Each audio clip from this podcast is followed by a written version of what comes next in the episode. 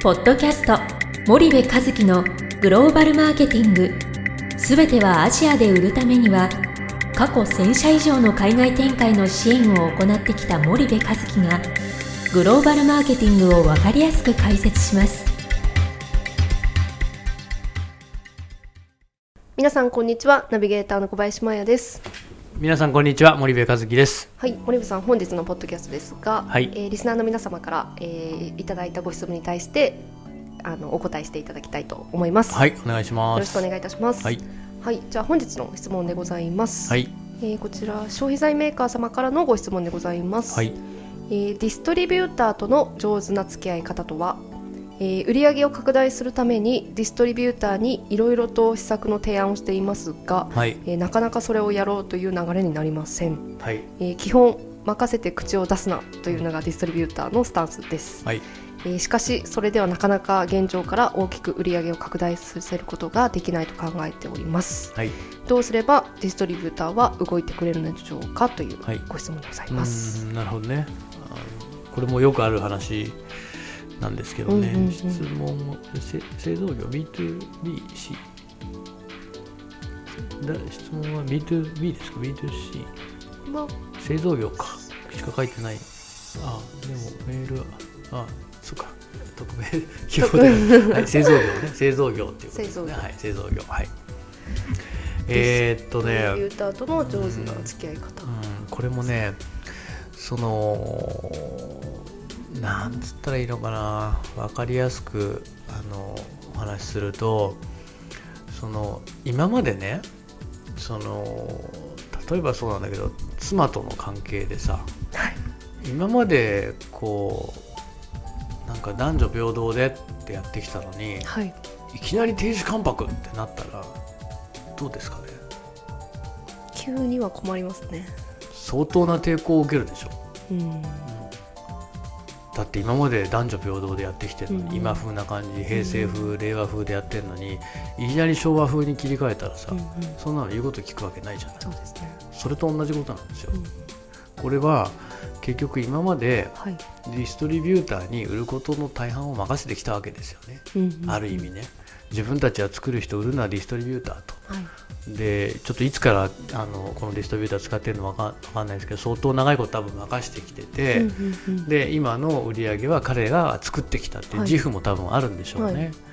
で、えー突然、えーグローバル、まあ、当時日本はねそのアジア新興国そんなに力入れてなかったから、うんうんうん。まあそんな調子でやってってたんだけど、まあ、こはい。こ最近グローバルやるぞって号令がかかって、うんうんうん。いやこんな成長スピードじゃダメだと、うんうんうん。もっと成長上げろっつって上からプレッシャーかかるから、現場がディストリビューターにさらにプレッシャーかけると。うんでそうやったってお前ら分かってないくせに突然出てきてなんだ、俺らが今までここまでにしてやったんじゃないか。うん。うんっていう、まあ、よくありがちな話で,、でだからこそもうディストリビューターを選定するところからはい。決まってるんですよね、うん。要はそこから力関係のやり取りが始まっていて、はい。でそのそこからこうななんだろうなそのディストリビューターとの付き合い方ってパワーバランスなんでね。人間って人、力関係でしょ？常に。あの嫌だ嫌だけどさそのそんな関係って。だから家族や友達といるとほっとするんだろうけどもはい。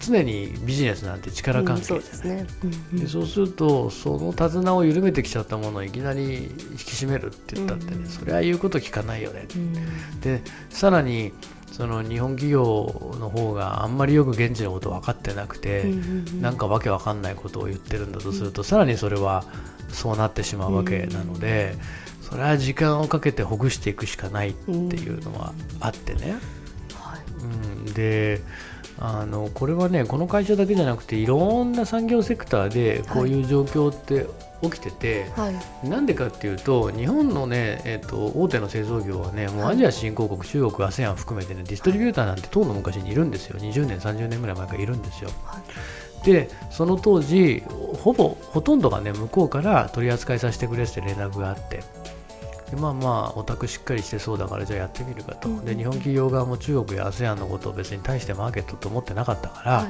まあまあちゃんとしてそうだったらキャッシュオンデリバリーね。前金で先にお金振り込むんだったうんうん。ら商品出荷してやるよと、うんうん。その代わりこういうこと守れよこういうことすんなよああいうことすんなよっていうのは契約結んで売らせてたと。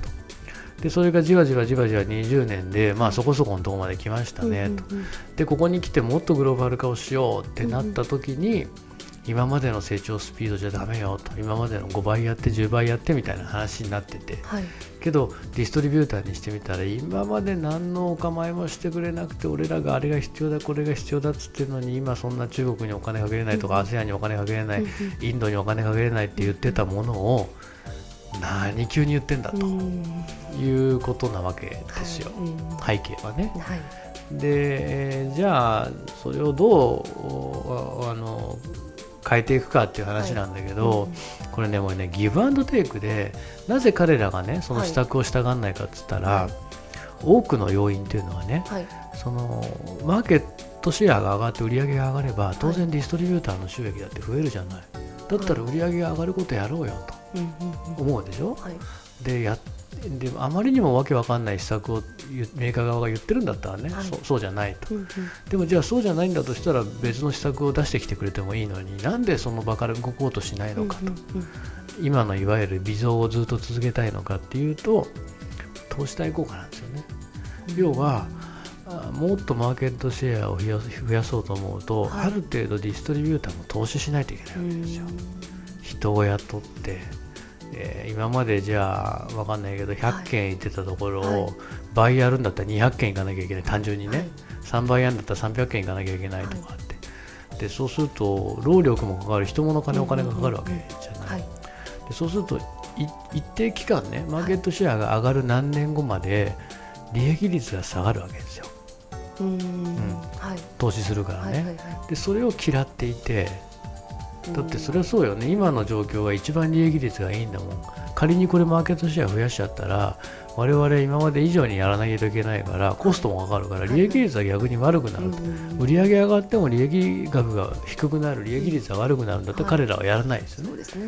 別に上場してるわけじゃないし売り上げに追われてるわけでもないので、彼にとって最も重要なのは利益額なので,、うん。でそうするとはいやっぱり何か施策をやって売り上げを上げようっていうはい。メーカーの都合だけを押し付けるんではなくて、はい。その彼らが嫌がっている真実の部分を紐解いてあげて、うん。そこに対してメーカーが何をできるかだよね。はい。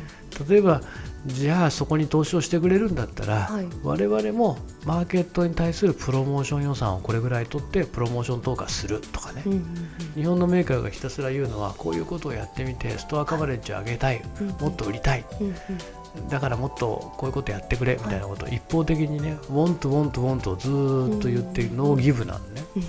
take take take だよね。だからね向こうから労力を take take して、 give をしないから、うん。それは動かないだけのはい話であって、でそこはやっぱりそういうふうに考えないとあのメーカー側は何もコストかけないでね、はい。一方的にディストリビューターに新たな施策やれっつって、うんそうこれはなかなか難しいから、うんそこだよね。うんで徐々に徐々に今までのそのパワーバランスからメーカー主導のパワーバランスに切り替えていかないといけないっていうのは本来なんだけどもでもそこのノウハウがないから、はい。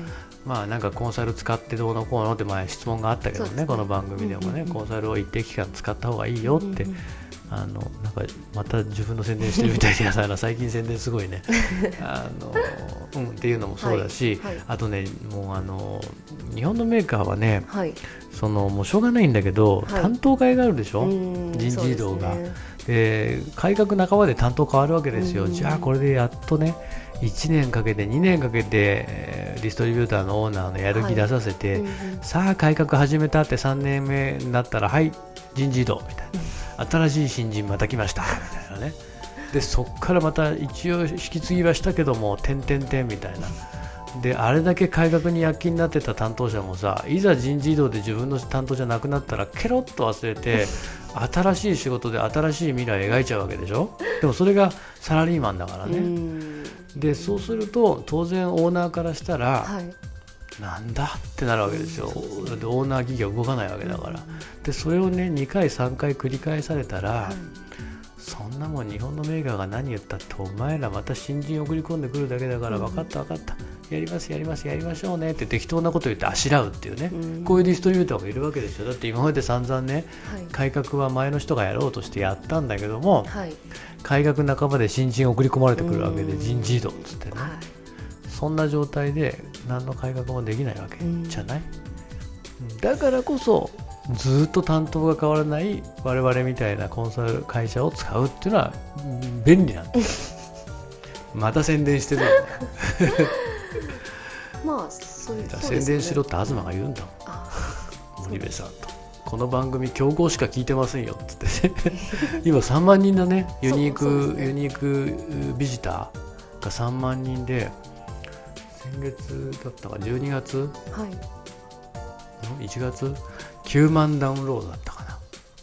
ユニークベースでね。うんうん。あすいません。そうなんですユーザーさん。それで、えーたくさんの人が聞いてくださっててうちの東がですね、はい。競合しか聞いてないから宣伝しろって言うんですいません。最近宣伝が多くて、はい。あの別にそういう意味じゃないんでよろしくお願いします。はい。なるほど、はい。まあという感じです。うん。だからまああのまあ、メーカーうとん。ディストリビューターとのそうん。の関係、うん。まあ、上手な付き合い方ということですね。うん。なので時間かけてちょっとほぐしていくしかないしう、ん。でほぐして改革始まった時にはまたあなたが担当変わるんだよっていうことも考えていくとねあの結構これは根深い問題で、はい。あのなかなか一筋縄ではいかないし、うん。で慣れてる家業のね大きなね、えーディストリビューターとかはもうそういう日本の大企業の事情分かってるから、はもう適当にあしらってますよ笑顔で、だからあので自分たちはちゃんと付き合えてるなんて思ってたりするケースもね、結構多いので、まあまあ、あのここに対しては、まあ、今、もうここの番組で申し上げた通り、時間かけてちょっと崩していくということと、うんテイクテイクだけじゃなくてギブをすると。うんただ仮にギブをして改革をやったとしても道半ばではい担当替えになったりすることもあるわけうんなので、まあ、そういうことも含めると、うんなかなかあのやりにくいところもあると思います。わかりました。はい、ありがとうございます。はい、ありがとうございまはい、す。じゃあ本日のポッドキャストここまでにいたします。はいリスナーの皆様ありがとうございました。はい、ありがとうございました。本日のポッドキャストはいかがでしたか？番組では森部和樹へのご質問をお待ちしております。皆様からのご質問は番組を通じ匿名でお答えさせていただきます。podcast アットマーク spydergrp.com ポッドキャストアットマークスパイダー grp.com までたくさんのご質問をお待ちしております。それではまた次回お目にかかりましょう。ポッドキャスト森部和樹のグローバルマーケティング。この番組はスパイダーイニシアティブ株式会社の提供によりお送りいたしました。